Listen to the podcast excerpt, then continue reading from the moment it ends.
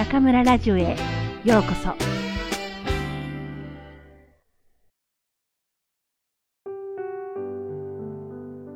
読むだけで心が楽になる22の言葉。本田健。苦しい時は誰かに助けてもらうチャンス。ピンチに陥りやすい人の共通点。ピンチに陥る人の多くは自分一人で何とかしようと考える真面目な人です。仕事が終わらない時は何日も残業して最後は徹夜をしてでもやり遂げます。そういう人は一人で何でもやらなくちゃいけないと考えて誰にも相談できないまま問題を抱え込み悩んでしまいます。誰かに何かをしてあげるのは得意でもしてもらうのはすごく苦手です。普段前向きな頑張り屋さんほど困った時に助けを求められないのです。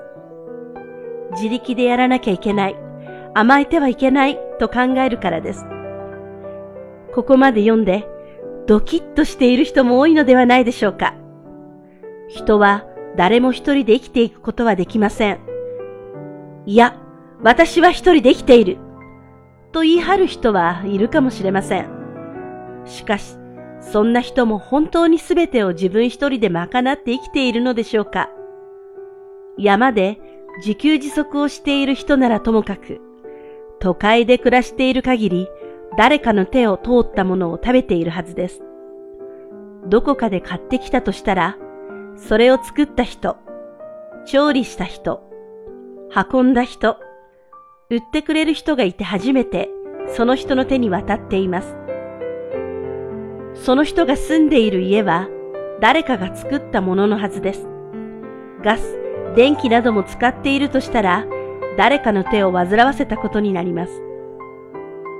ピンチに陥る人は往々にして実は誰かに助けてもらっているという視点がありません。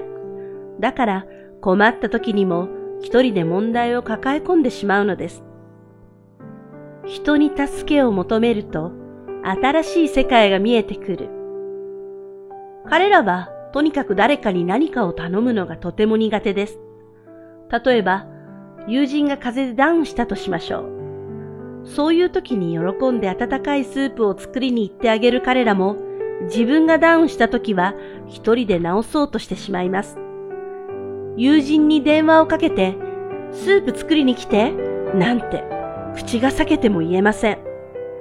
手負いの熊のように一人で布団に潜って治そうとします。助けを求めるのに慣れていない人にとっては大げさですが、助けてなんて言うぐらいなら死んだ方がましなのです。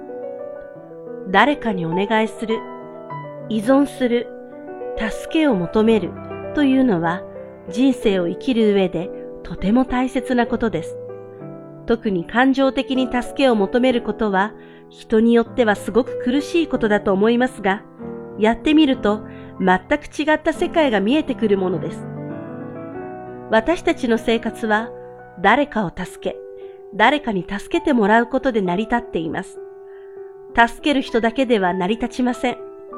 助けてもらう人も必要なのです。病気をしたり、怪我をして入院したら、もう誰かに助けてもらわざるを得ません。助けてもらうのが苦手な人は、誰かに助けてもらうしかない状況に追い込まれて初めて、助けてもらうことは相手に喜びを与えることでもあると気づきます。私たち人間にとって誰かを助けてあげることは素晴らしい喜びですが、誰かに助けられることもまた幸せなことなのです。困った時、苦しい時は、助けてというチャンスです。助けてもらうことで誰かを喜ばせてあげませんか？心がほっとするミニコーチング。あなたが最近困ったのはどんなことですか？その時、あなたは誰かに助けを求めましたか？今、あなたが誰かに助けてもらえることはありますか？助けてもらえそうな人の名前を5人書いてください。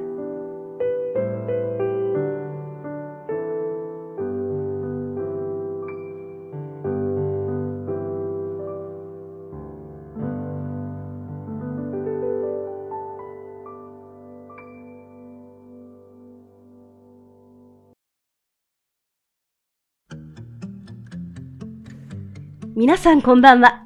今夜も中村ラジオへようこそ。私は当ラジオ局のディスクジョッキー、中村です。早いもので8月に入りました。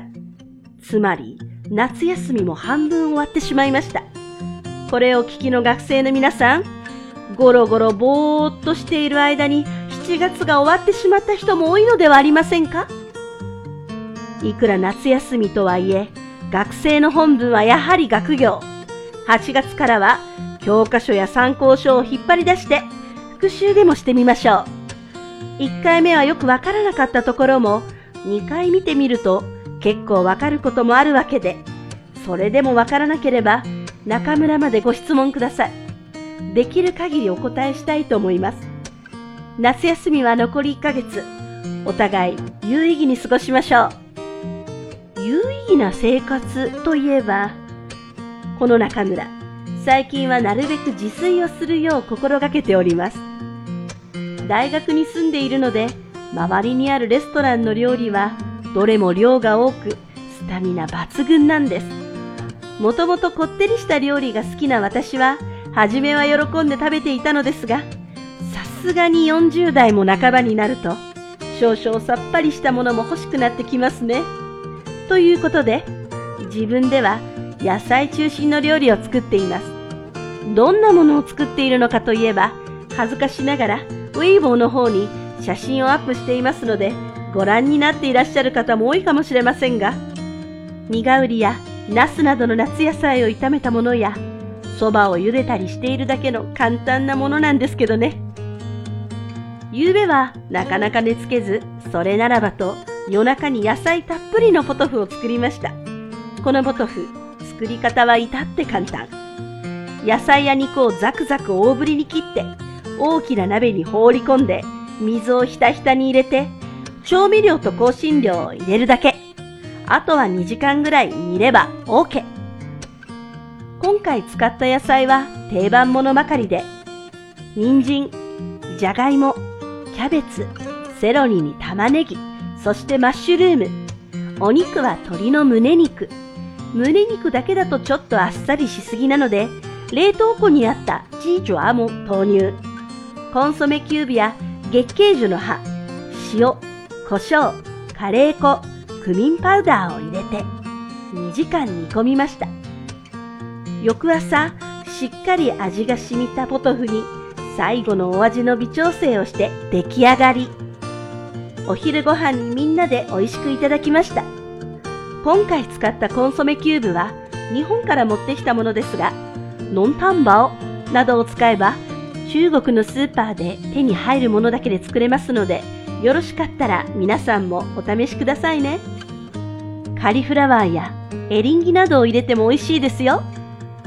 さて、お口に美味しいお話の次は、心に美味しいお話をいたしましょう。今回の朗読、苦しい時は誰かに助けてもらうチャンス。いかがでしたでしょうか？筆者の本田さんは、ピンチに陥りやすい人は何でも自分一人で解決しようと頑張っちゃう人だと言っています。もし30歳ぐらいの時の私がこの文章を読んだら、あら？これって自分のことかも？と思うかもしれません。私は大学卒業後は塾で講師として働きながら学校の先生になるべく受験勉強を続けていましたが、27歳の時にそれを断念。ある個別指導塾に就職。一つの教室の責任者である室長になりました。生徒100人、講師20人程度の小さい教室でしたが、自分よりも年齢の高い先生や事務の人と上司の立場で接するのはそれほど楽ではありませんでしたし、我が子の将来のため必死に塾を探すお母さんにお話をさせていただくことはまさに勉強の連続でした。もちろん塾に何人の生徒を入会させるかという営業ノルマもあって、そういえばあの頃から白髪が生え始めたんです。室長として生徒の成績向上、講師管理、教室の営業実績アップ、そのすべての責任を何とか果たそうと走り続けた6年間でした。今から思えば、もう少し上手に周りの方に甘えればよかったんでしょうが、若い私にはそれはなかなかできないことでしたね。その私を大きく変えてくれたのは、そう、中国の皆さんです。2003年に日本語教師として中国武漢にやってきた私。ブトンフォアだってままならないのに、耳に入ってくるのは湖北省の方言ばかり。昔教科書で勉強した你是日本人吗もこちらでは你是日本人吗要什么も要么子10元が10塊じゃなくて数塊。はじめのうちは買い物さえ満足にできません。日本では二ハンズのように一人で何でもやろうとしてきた33歳の私は武漢に来た途端、3歳の子供のように何もできなくなってしまったのです。もうこうなったら恥も外文も捨てて誰かに助けてもらうしかありません。それからというもの、この13年間、学生をはじめとする数多くの中国の皆さんが私をいろいろと助けてくれました。その一つ一つの温かい出会いが異国での生活を母国での生活以上に楽しくさせ、いただいた優しさを私もまた別の形でこの国に返したいと思うようになりました。一人で何かをやる方が時に効率がいいこともあります。しかし、長い目で見れば、周りの人と協力して何かをやり遂げた方がいい結果をもたらすはずです。